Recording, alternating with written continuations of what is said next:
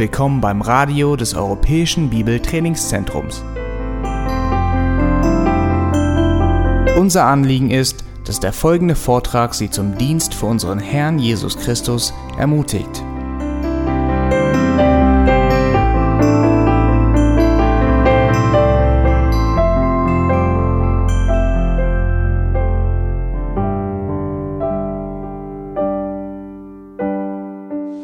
Heute am Anfang als Einleitung möchte ich eure Schriftkenntnis auf die Probe stellen und euch die Frage stellen, was ist der letzte Vers in äh, 1. Johannes? In dem 1. Johannesbrief, was sagt Johannes ganz zum Schluss? Genau, Andreas hat es gesagt. Kinder, hütet euch vor den Götzen. Hütet euch vor den Götzen. Man fragt sich, warum so eine starke Warnung? Das ist sein Schlusswort zu dem Brief. Warum so eine starke Warnung vor Götzen oder vor den Götzendienst? Ich denke, es ist, weil Christen leicht äh, in diese Falle reinkommen äh, können, nämlich Götzen anzubeten.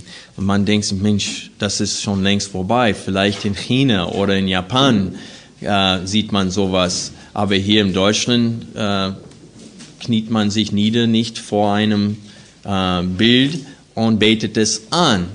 Aber wir lesen in der Schrift zum Beispiel, dass Habsucht Götzendienst ist. Und heute in der Bibelstelle aus 1 Timotheus, Kapitel 6, werden wir stark vor zwei Dingen gewarnt.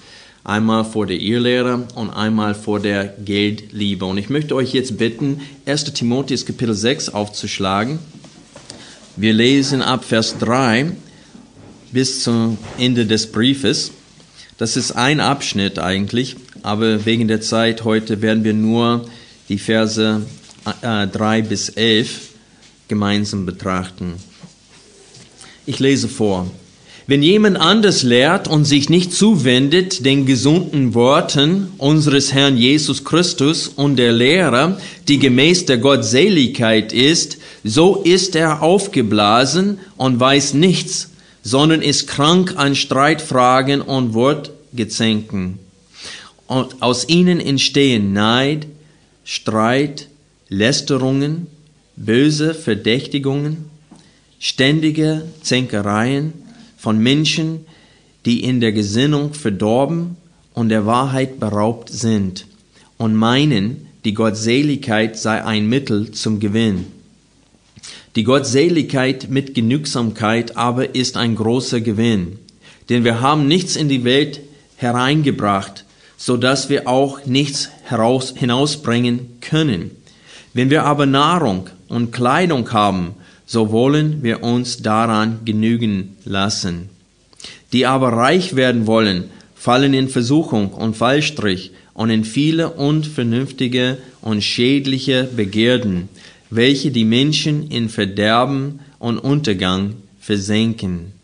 Denn eine Wurzel alles Bösen ist die Geldliebe, nach der einige getrachtet haben und von dem Glauben abgeirrt sind, und sich selbst mit vielen Schmerzen durchbohrt haben.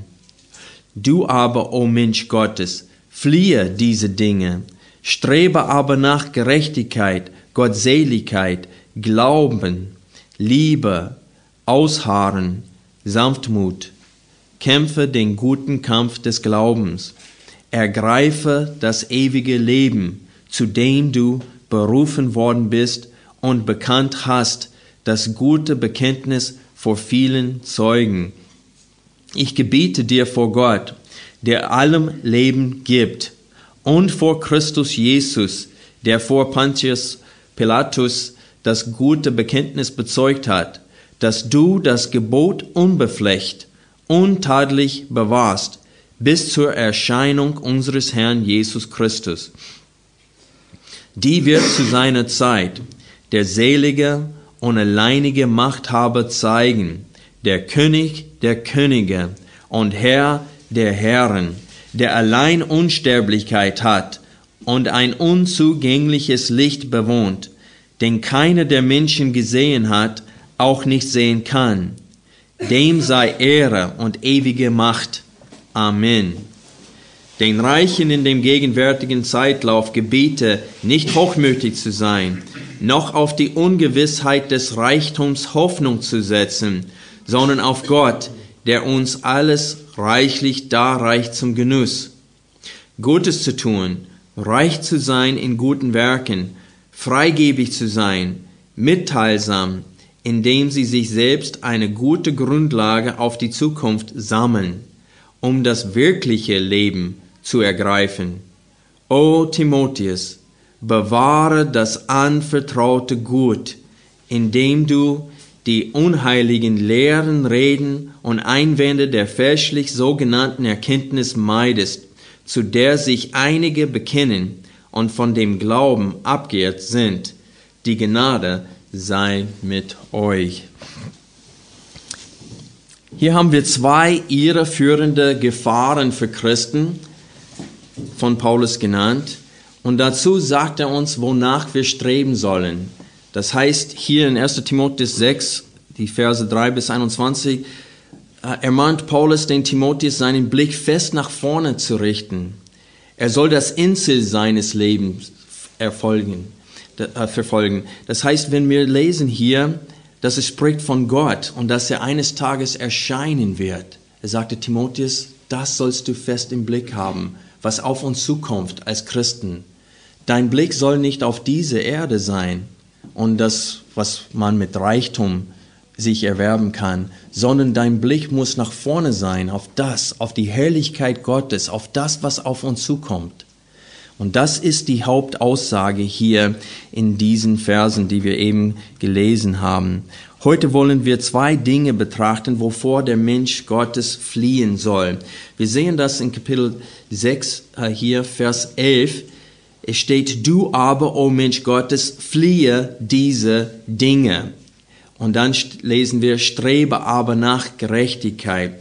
Das heißt, wir lesen hier in diesem Abschnitt, wovor der Mensch Gottes fliehen sollte und wonach der Mensch Gottes streben sollte. Wonach der Mensch Gottes streben sollte, wollen wir nächsten Sonntag betrachten, wegen der Zeit. Heute wollen wir uns nur damit beschäftigen, wovor der Mensch Gottes fliehen sollte. Und da sind zwei Hauptdingen hier, die uns durch Paulus von Gott gegeben sind.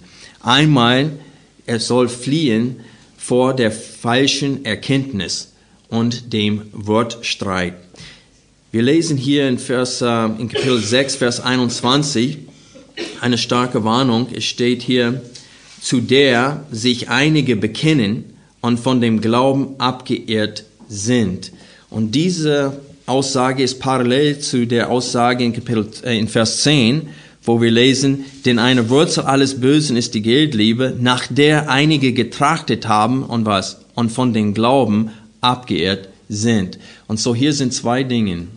Einmal die Geldliebe und einmal diese leere Worte der Philosophie, wo Menschen zu dem Wort Gottes etwas beifügen wollen. Und Paulus sagte, man soll diese beiden Dinge aus dem Wege gehen. Erstens die falsche Erkenntnis. Paulus in dem ersten Timotheusbrief und auch im zweiten Timotheus und auch in Titus hat mehrmals verschiedene Wörter benutzt, um diese Irrlehrer zu beschreiben. Und äh, ich möchte diese Liste nochmal kurz mit euch betrachten. Paulus sagt über äh, diese Irrlehrer oder über diese äh, Streitfragen Folgendes. In 2 Timotheus Kapitel 2, Vers 16 lesen wir, die Unheiligen lehren Geschwätze. In 2 Timotheus 2, Vers 23 lesen wir, die törichten und ungereimten Streitfragen. 1 Timotheus Kapitel 6, Vers 4, Wortgezänke. 1 Timotheus 6, Vers 20, die unheiligen leeren Reden und Einwände der fälschlich sogenannten Erkenntnis. 1. Timotheus Kapitel 4, Vers 7. Die unheiligen und altweiberhaften Fabeln. Und dann Titus 1, 14. Jüdische Fabeln. Das heißt, Paulus sagte, dass das sind Unwahrheiten, das sind Dinge, die zu dem Wort Gottes beigefügt werden und sie führen uns in die Irre. Und überall, wo Paulus diese Worte verwendet, um das zu beschreiben, spricht er aber von der gesunden Lehre, von dieser Körperschaft der Lehre, die uns durch den Aposteln weitergegeben worden ist. Das heißt, von Gott durch die Aposteln an uns weitergegeben worden ist. Diese Muster der gesunden Worte, das lesen wir zum Beispiel in 2 Timotheus Kapitel 1 ab Vers 13, wo es steht geschrieben, halte fest das Vorbild oder das Muster der gesunden Worte, die du von mir gehört hast, in Glauben und Liebe, die in Christus Jesus sind. Bewahre das schöne, anvertraute Gut durch den Heiligen Geist, der in uns wohnt. Und so Paulus spricht hier von ein anvertrautes Gut. Ähm, das haben wir auch in Vers 20 gelesen, Kapitel 6, Vers 20. O Timotheus, bewahre das anvertraute Gut. Und wir sehen, dass in jedem Zeitalter das Wort Gottes angegriffen wird. Und eine Methode vom Teufel ist nicht, das Wort Gottes zu verleugnen, sondern etwas dazuzufügen. Das heißt, wir sagen, ja, die Bibel ist das Wort Gottes, aber das ist auch ein Wort von Gott. Und sie wollen die Weisheit der, äh, der Menschheit dazufügen. Wir haben das, äh, als wir Kapitel 1 betrachtet haben, das Thema ziemlich gründlich äh, durchgenommen. Deswegen möchte ich nicht viel Zeit nehmen, heute darüber zu sprechen. Aber ich möchte ein paar Zitate aus dem Kolosserbrief lesen, wo Paulus genau das Gleiche betont. In Kapitel 2, Vers 4 lesen wir, dies sage ich aber, damit niemand euch verführe durch überredende Worte.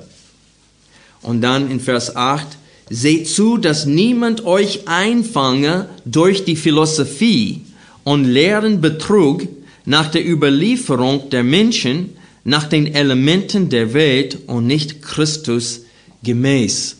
Und da war es, wo die Gnostiker gelehrt haben, dass zusätzlich zu der Erkenntnis, die wir in Jesus Christus bekommen haben, brauchen wir irgendwelche Geheimerkenntnisse.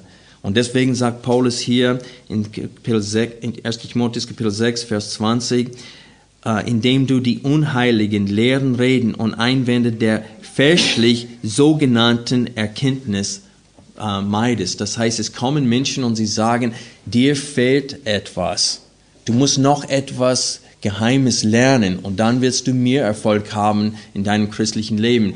Und ich, ich habe mehrmals die Bücher von Irrlehrer unter die Lupe genommen.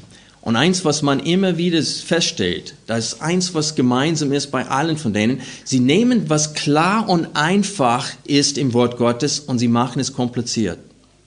Sie nehmen das, was wirklich leicht zu verstehen ist und durch Sinnbildrede oder sonst was, sie drehen das für ihre eigenen Zwecke. Und das ist ein Hauptmerkmal von ihr Lehre und es führt nur zu Streitfragen.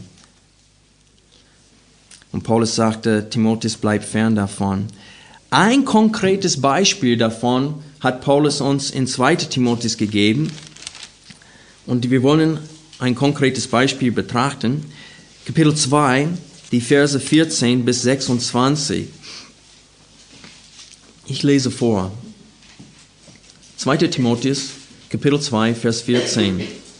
Dies bringe in Erinnerung, indem du eindringlich vor Gott bezeugst, man solle nicht Wortstreit führen, was zu nichts nütze, sondern zum Verderben der Zuhörer ist. Strebe danach, dich Gott bewährt zur Verfügung zu stellen als einen Arbeiter, der sich nicht zu schämen hat, der das Wort der Wahrheit in gerade Richtung schneidet.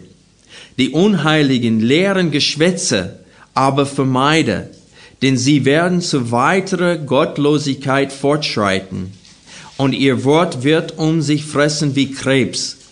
Dazu gehören Hymenäus und Philetus, die von der Wahrheit abgeirrt sind, indem sie sagen, dass die Auferstehung schon geschehen sei und den Glauben mancher zerstören. Doch der feste Grund Gottes steht und hat dieses Siegel. Der Herr kennt die sein sind. Und jeder, der den Namen des Herrn nennt, stehe ab von der Ungerechtigkeit. In einem großen Haus aber sind nicht allein goldene und silberne Gefäße, sondern auch hölzerne und irdene, und die einen zur Ehre, die anderen aber zur Unehre. Wenn nun jemand sich von diesen reinigt, wird ein Gefäß zur Ehre sein, geheiligt, nützlich, dem Hausherrn zu jedem guten Werk bereitet. Die jugendlichen Begehren aber fliehe, strebe aber nach Gerechtigkeit, Glauben, Liebe, Frieden mit denen, die den Herrn aus reinem Herzen anrufen.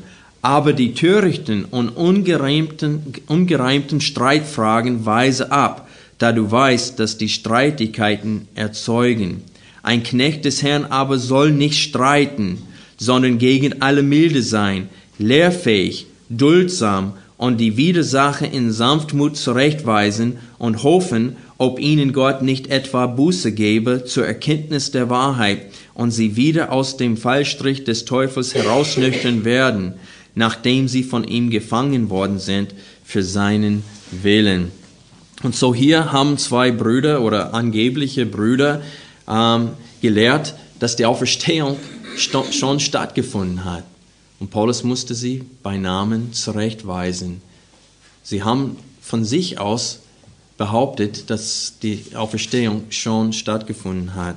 Und das ist ein Beispiel, wo, äh, und Paulus nennt das einfach leere Worte, äh, weil sie haben keine Glaubensgrundlage. Sie gehen mit der Schrift nicht richtig um. Und sie fügen zu der Schrift ihre eigenen Träume oder Gedanken oder andere Quellen und das Ergebnis ist eine Irrlehre.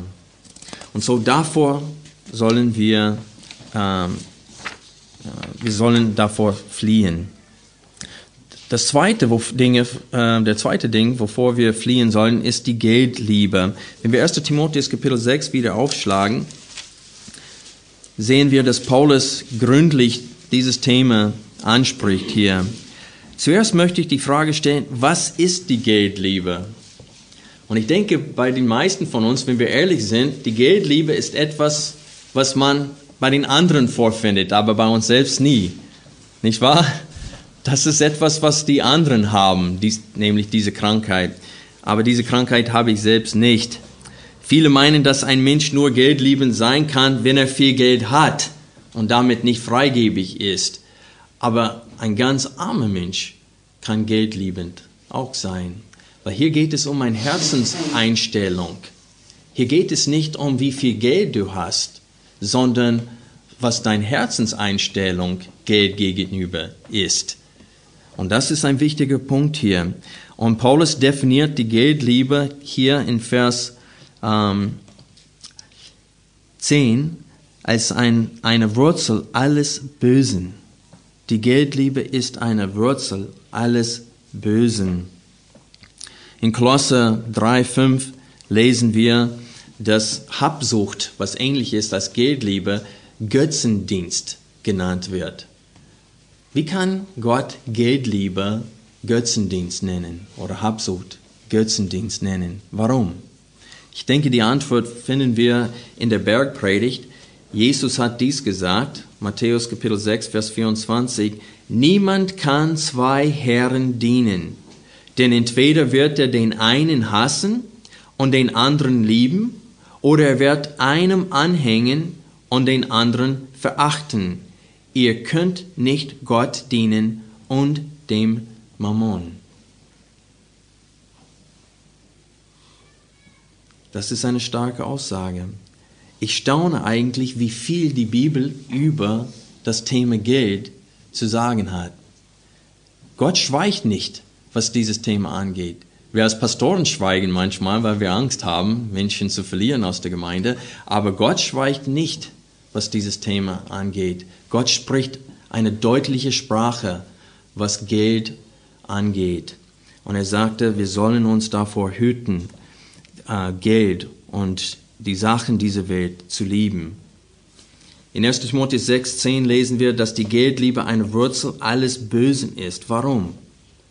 Weil um Geld anzuhäufen, muss der Mensch bereit sein, jedes Mittel einzusetzen, selbst wenn andere Menschen darunter leiden. Man kann nicht mehr seinen Nächsten lieben, wie er sich selbst liebt, wenn man Geld liebt. Man ist nicht freigebig, man kann einem anderen nicht mal helfen mit dem, was man besitzt, wenn man Geld liebt. Und das haben wir in und 1. Johannes spricht er davon. Er sagte, wie könnt ihr behaupten, dass die Liebe Gottes in euch ist, wenn ihr seht, dass euer Bruder leidet und ihr seid ihm gegenüber nicht freigebig? Ihr habt das, was er benötigt, und ihr gibt es ihm nicht. Er sagte, wie könnt ihr behaupten, dass die Liebe Gottes in euch ist, in so einem Fall? Und so, die Geldliebe ist böse, es ist Götzendienst. Die zweite Frage unter diesem Punkt, wie sollen wir diese Gefahr meiden? Wie sollen wir diese Gefahr meiden? Erstens, indem wir die Gefahr wahrnehmen. Hier in den Versen 9 und 10 ist eine starke Warnung an Christen. Wir lesen hier, die aber reich werden wollen, fallen in Versuchung und Fallstrick und in viele unvernünftige und schädliche Begehrten welche die Menschen in Verderben und Untergang versenken. Denn eine Wurzel alles Bösen ist die Geldliebe, nach der einige getrachtet haben und von dem Glauben abgeirrt sind. Das ist eine starke Warnung, nicht wahr? Es, steht uns, es sagt uns, wohin die Geldliebe einen führt. Die Geldliebe führt uns in Versuchung und Fallstrich. Man muss überlegen, wie leicht der Teufel es hat, die Kinder Gottes wegzulochen. Wie leicht hat er es? Der ist wie ein Angler, der so eine Angelkiste hat und viele verschiedene Köder drinnen. Und eine von seinen Lieblingsköder ist die Geldliebe. Er weiß, was wir haben wollen und dann locht er uns damit weiter. Und wir sehen nur das, was wir haben wollen und wir, und wir jagen diesen Dingen nach. Wir streben danach, wir setzen uns Ziele, finanzielle Ziele und wir streben danach, egal was es kostet. Und da kommen, werden wir ab, wir irren ab von dem Wege Gottes. Zweitens, wir sollen nicht nur diese Gefahr wahrnehmen, sondern zweitens, wir können diese Gefahr meiden, indem wir die Genügsamkeit lernen. Wir lesen hier in den Versen 6 bis 8, dass die Gottseligkeit, das heißt Gottähnlichkeit, manche Übersetzungen übersetzen das Wort Gottseligkeit mit Frömmigkeit oder mit Heiligkeit, ähm, es bedeutet Gottähnlich zu sein. Die, die Gottähnlichkeit oder Gottseligkeit mit Genügsamkeit aber ist ein großer Gewinn. Und jetzt wollen wir hier kurz mal anhalten und die Frage an uns stellen, glauben wir das? Glauben wir, dass die Genügsamkeit zusammen mit äh, der äh, Gottähnlichkeit ein großer Gewinn ist. Wenn, dann werden wir danach streben. Wenn nicht, dann streben wir nach etwas anderes. Und so erstmal müssen wir unsere eigenen Herzen vor Gott prüfen und Gott fragen, Herr, wie ist es bei mir? Wie sieht mein Herz aus? Bin ich ein Mensch, der wirklich nach deiner Gerechtigkeit strebt, nach deiner Heiligkeit, nach deiner Frömmigkeit, nach deinen Eigenschaften? Bin ich ein Mensch, der ähm, die Genügsamkeit unbedingt haben möchte? Die Genügsamkeit heißt, dass man sich zufriedenstellen kann mit, kann mit dem, was vorhanden ist. Dass er das genießen kann, was Gott ihm zur Verfügung stellt, ohne ständig immer mehr haben zu wollen. Das ist eine große Frage. Die Gottseligkeit mit Genugsamkeit aber ist ein großer Gewinn. Warum? Denn wir haben nichts in die Welt hereingebracht, so dass wir auch nichts hinausbringen können. Ich denke, ich brauche nichts mehr dazu sagen, oder? Das ist jedem klar. Wie Salomo gesagt hat, Nacht bin ich in die Welt gekommen und Nacht werde ich diese Welt verlassen. Das heißt, man kann nichts mitnehmen. Da war ein bekannter Prediger in Amerika, der hat einmal gesagt, dass hinter einem äh, Hearse, und ich weiß nicht, wie diese äh, Autos hier heißen, wo sie äh, Leichen transportieren, Totenwagen. Hinter einem to to äh, Totenwagen sieht man niemals einen Anhänger. Und das ist der Punkt. Wir werden nichts mitnehmen. Hinter einem Totenwagen sieht man niemals einen, einen Anhänger.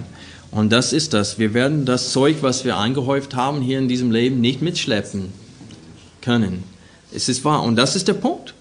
Paulus sagte, denkt daran, Nacht seid ihr in die Welt gekommen und genau so werdet ihr diese Welt verlassen. Ihr nehmt nichts mit, gar nichts.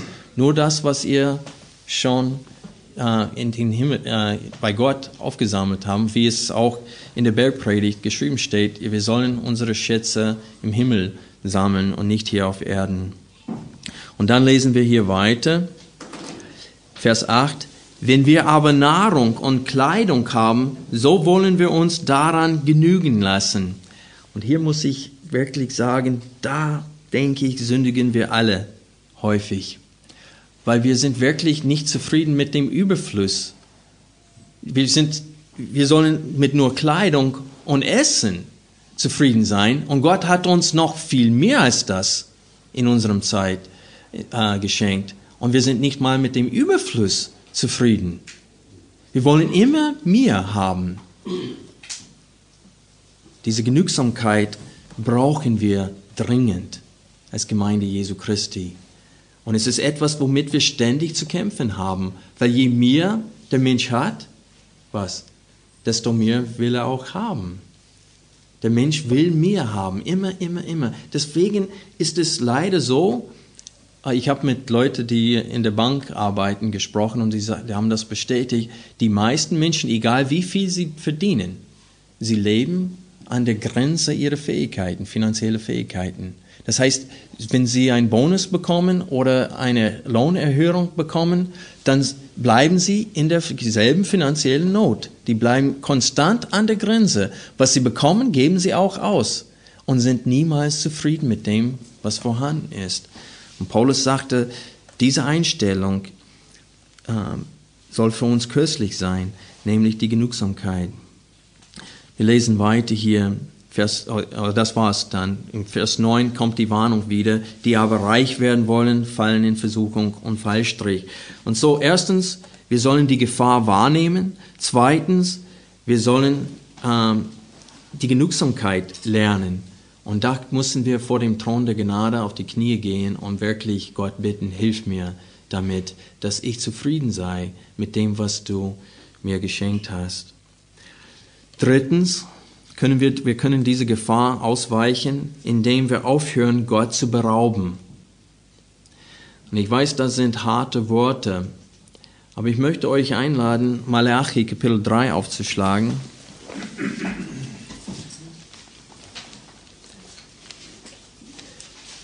Malachi ist das letzte Buch im Alten Testament. Ich möchte euch ein Prinzip hier vor den Augen führen.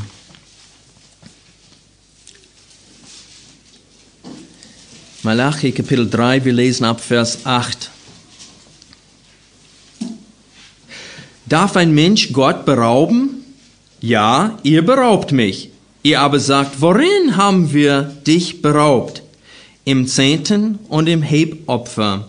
Mit dem Fluch seid ihr verflucht, mich aber beraubt ihr weiterhin, ihr die ganze Nation.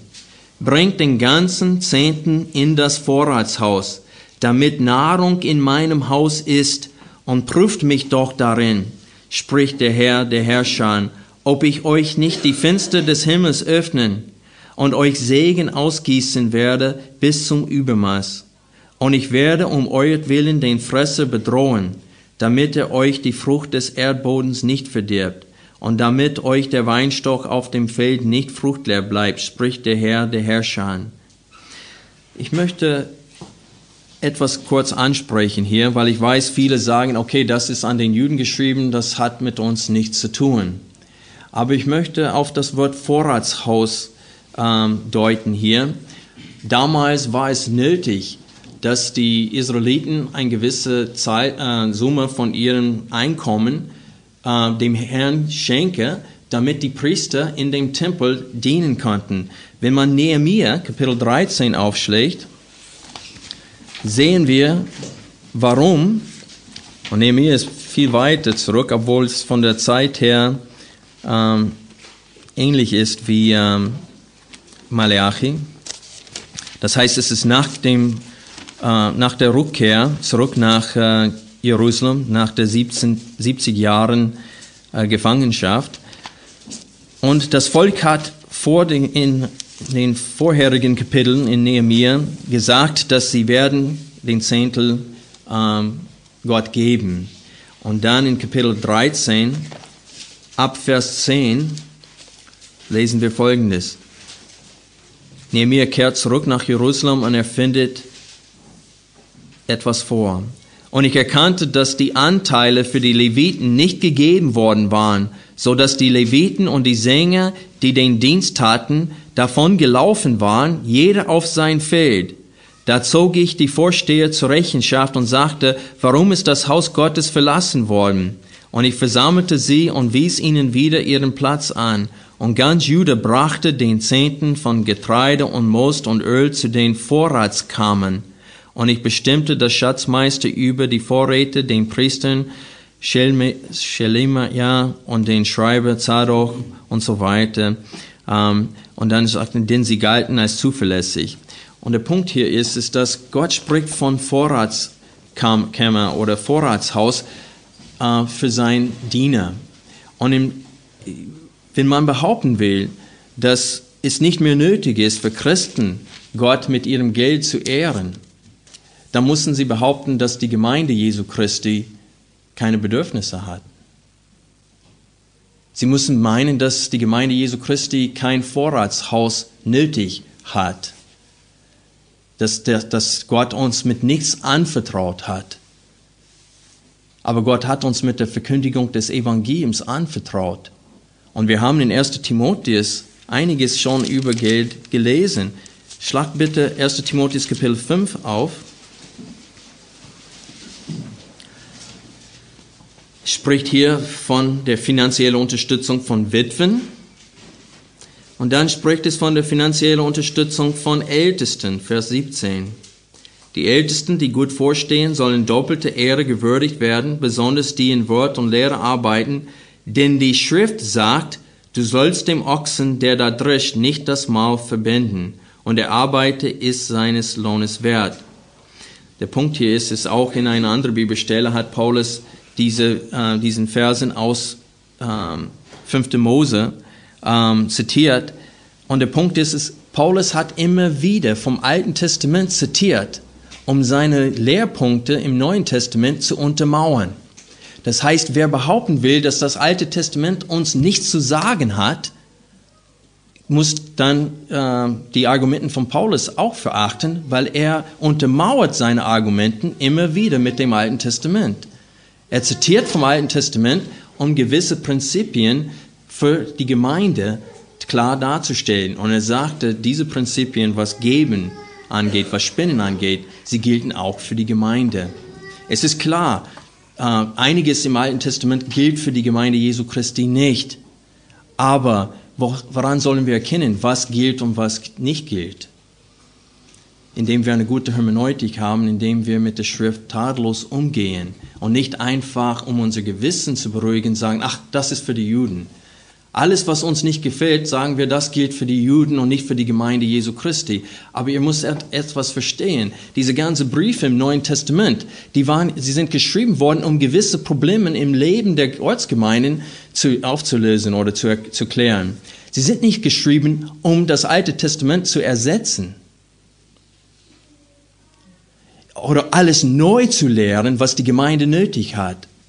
Am Anfang als Schrift hat die Gemeinde nur das Wort Gottes. Und wir haben gelesen in 1 Timotheus Kapitel 4, Vers 13, bis ich komme, achte auf das Vorlesen, auf das Ermahnen und auf das Lehren. Und in dieser Notiz unten hier äh, in der Elbefede äh, spricht es davon, dass es wahrscheinlich von dem Vorlesen des Alten Testamentes spricht. Und so hier sehen wir, dass Timotheus befohlen worden ist, vom Alten Testament vorzulesen. Ich, die Zeit fehlt mir weiterhin, das zu argumentieren. Da sind mehrere Argumente, die man führen könnte, um zu sagen, dass Christen sollen nicht weniger Gott geben, als die Israeliten von Gott gefordert waren. Und ich denke, es ist nur logisch, dass wenn Gott uns mit dem Evangelium anvertraut hat, dass er sich damit nicht abfinden wird, dass wir ihm weniger Ehre zeigen, als er von den Israeliten gefordert hat. ich denke, 10% ist immer noch gültig für uns. Und ich denke, die meisten von uns heutzutage sind in der Lage, noch mehr dem Herrn zu geben. Was ich bei Spenden meine, ist nicht nur das, was in der Gemeinde, in der Ortsgemeinde gespendet wird. Wenn man Missionaren direkt unterstützt, das ist das Gleiche. Der Punkt ist, ist, wir sollen Gott gegenüber reich sein mit dem, was er uns anvertraut hat. Wir sollen ihn nicht berauben. Viertens, wir können diese Gefahr ausweichen, indem wir aufhören zu hamstern. Versteht ihr, was das heißt? Ihr kennt, wie Hamster sind. Die nehmen diese, du kannst haufenweise Futter da rein tun und sie packen das in ihre Wangen, bis sie zu platzen bedrohen und dann suchen sie eine Ecke aus da und sie buddeln und sie äh, verstecken das Zeug überall. Und das nennt man Hamstern. Und der Punkt ist, ist, dass viele Christen tun das Gleiche. In Amerika weiß ich, viele Christen haben sich, sich vorgenommen, äh, äh, bevor sie aufhören zu arbeiten, Millionäre zu sein. Und sie werden es auch schaffen. Sie haben das Geld äh, zur Seite gelegt und sie tun eine gewisse Summe und sie sind sehr eifrig, was das angeht. Aber im Alten Testament haben wir ein Prinzip der Erstlingsgaben. Gott hat von dem Volk Israel gefordert, dass von der ersten Ernte sie sollen Gott seinen Anteil geben. Und das fordert richtig viel Glauben, nicht wahr? Weil vielleicht regnet es oder vielleicht passiert etwas und sie dürften nicht weiterhin ernten. Und so das war ein, eine große Glaubensprobe oder Prüfung für das Volk Israel, dass sie Gott vertraut haben, dass er weiterhin eine Ernte ihnen schenken würde. Und so dieses Prinzip der Erstlingsgaben ist ein großes Prinzip für uns als Gemeinde. Weil will Gott wenige Glaube in uns sehen? Nein.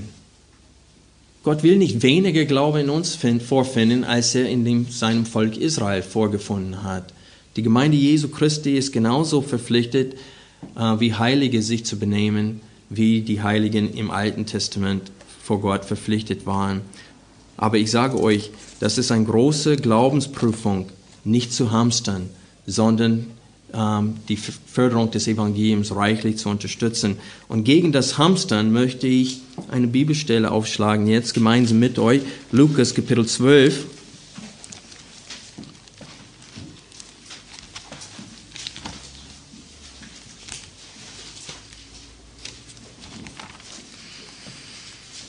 13 bis 21. Einer aus der Volksmenge aber sprach zu ihm, Lehrer, sage meinem Bruder, dass er das Erbe mit mir teile. Er aber sprach zu ihm, Mensch, wer hat mich als Richter oder Erbteile über euch eingesetzt? Er sprach aber zu ihnen, Seht zu und hütet euch vor aller Habsucht. Denn auch wenn jemand Überfluss hat, besteht sein Leben nicht aus seiner Habe. Er sagte aber ein Gleichnis zu ihnen und sprach, das Land eines reichen Menschen trug viel ein. Und er überlegte bei sich selbst und sprach, was soll ich tun? Denn ich habe nicht, wohin ich meine Früchte einsammeln soll. Und er sprach, dies will ich tun. Ich will meine Scheunen niederreißen und größere bauen und will dahin all mein Korn und meine Güter einsammeln. Und ich will zu meiner Seele sagen, Seele, du hast viele Güter liegen auf viele Jahre Ruhe aus, iss, trink, sei fröhlich. Gott aber sprach zu ihm, du Tor, in dieser Nacht wird man deine Seele von dir fordern. Was du aber bereit hast, für wen wird es sein? So ist, der für sich Schätze sammelt und nicht reich ist im Blick auf wen? Auf Gott. Gott ist immer noch aktiv. Der hat ein Werk, was er hier auf Erde durchführen will und es braucht finanziellen Mitteln. Und Gott fordert von uns, dass wir ihm treu sind in dieser Sache. So wir können diese Gefahr, äh, nämlich die Geldliebe, ausweichen, indem wir die Gefahr wahrnehmen, indem wir die Genügsamkeit lernen, indem wir aufhören, Gott zu berauben, indem wir aufhören zu hamstern. Zum Schluss möchte ich, dass wir den Hebräerbrief aufschlagen. Kapitel 13. Hier ist das Herzstück von dem, was Paulus auch in 1 Timotheus Kapitel 6 uns sagen wollte, nämlich, dass unser Blick soll nicht auf diese Erde sein. Unser Blick soll nach oben äh, ausgerichtet sein. Hebräer Kapitel 13, wir lesen ab Vers 5. Der Wandel sei ohne Geldliebe, begnügt euch mit dem, was vorhanden ist. Denn er hat gesagt, ich will dich nicht aufgeben und dich nicht verlassen, so dass wir zuversichtlich sagen können, der Herr ist mein Helfer, ich will mich nicht fürchten. Was soll mir ein Mensch tun? Das Wort denn hier ist ein wichtiges Wort. Steht hier, der Wandel sei ohne Geldliebe, benötigt euch mit dem, was vorhanden ist. Und dann das Wort denn heißt der Grund, warum wir das tun sollen. Der Grund, warum wir den Wandel ohne Geldliebe führen sollen und wir uns begnügen sollen mit dem, was vorhanden ist, ist, weil Gott uns etwas gesagt hat. Was hat Gott uns gesagt? Ich will dich nicht aufgeben und dich nicht verlassen. Sein Punkt ist das. Wir haben Gott als unser Lohn. Gott ist unser Lohn. Was mehr könntest du dir wünschen? Was mehr könntest du dir wünschen? Gott ist unser Lohn.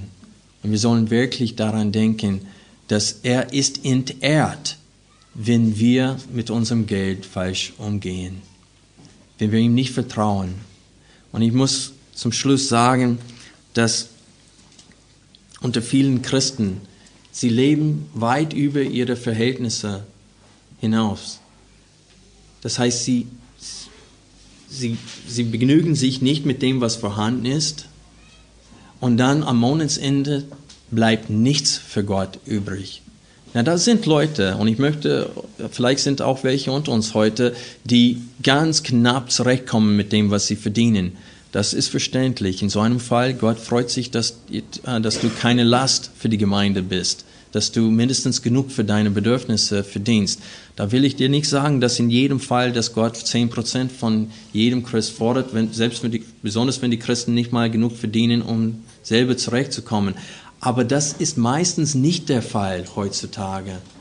Meistens der Fall heutzutage ist, dass wir weit über unsere Bedürfnisse verdienen. Und es ist auch wahr, dass meistens nicht nichts für das Werk Gottes übrig bleibt. Ich kenne viele Studenten, die nach Jahren, nach Jahren, nachdem sie schon Absolventen aus der Bibelschule waren, sie wollten als Missionaren ausgesandt werden und sie haben diesen Prozess, auf Englisch heißt es äh, oh, wie heißt es auf Englisch? Uh, Deputation, wo sie versuchen, Geld uh, und finanzielle Unterstützung zu bekommen, um ausgesandt zu werden, weil die meisten Ortsgemeinden sind zu klein, um das, die ganze Summe selber zu bezahlen und so sie versuchen von anderen Christen äh, finanzielle Unterstützung zu bekommen und auch zu Recht. Und viele von denen nach drei, vier, fünf Jahren in diesem Prozess haben es aufgegeben und haben einfach eine Arbeitsstelle gesucht, und arbeiten irgendwo. Aber sie waren bereit, Gott als Missionare zu dienen. Aber es gab kein Geld dafür. Und das wiederholt sich ständig. Und ich sage, das ist zu unserer Schande. Das soll nicht der Fall sein. Zum Schluss sage ich, wenn das Herz von Paulus im Einklang mit dem Herzen Gottes gewesen ist, und ich denke, das war es, dann können wir anhand der Anweisungen an Timotheus sehen, was für Gott äußerst wichtig ist. Erstens die Lehre. Wir sollen die Lehre nicht preisgeben und wir sollen nichts dazu fügen. Und zweitens die Liebe zu Gott. Gott ist ein eifersüchtiger Gott, das steht überall in seinem Wort. Und er will seine Ehre mit anderen nicht teilen. Man kann nicht zwei Herren dienen. Gott lässt es nicht zu. Wir wollen unsere Schätze im Himmel sammeln und nicht hier auf Erden. Lass uns beten.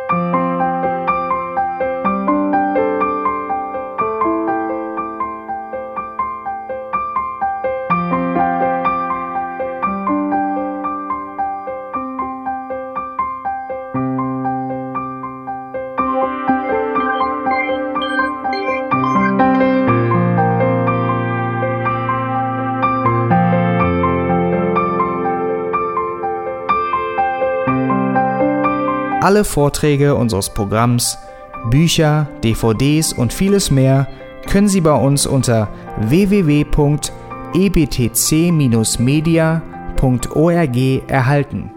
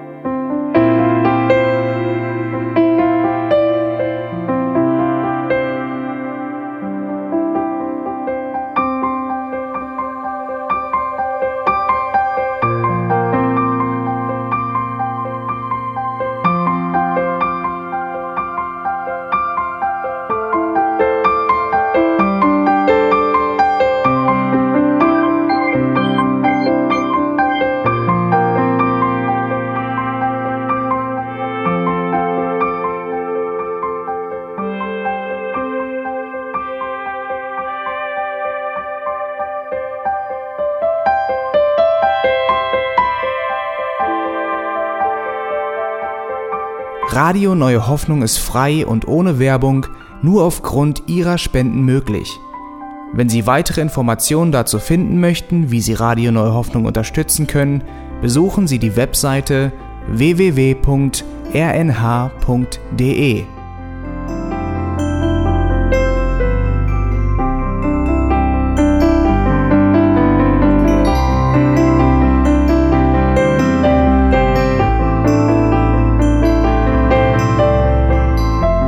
Sendezeiten des EBTC sind Montag, Mittwoch, Freitag und Samstag jeweils von 10 bis 11 Uhr.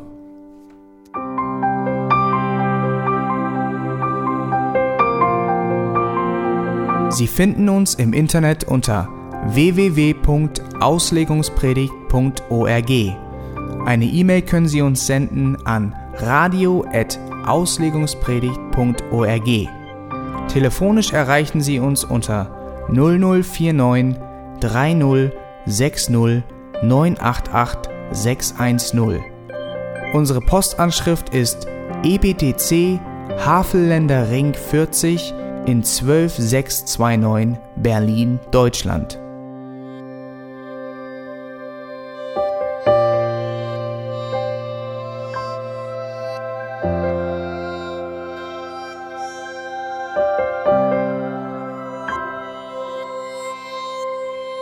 Auf Wiedersehen und bis zum nächsten Mal beim EBTC Radio.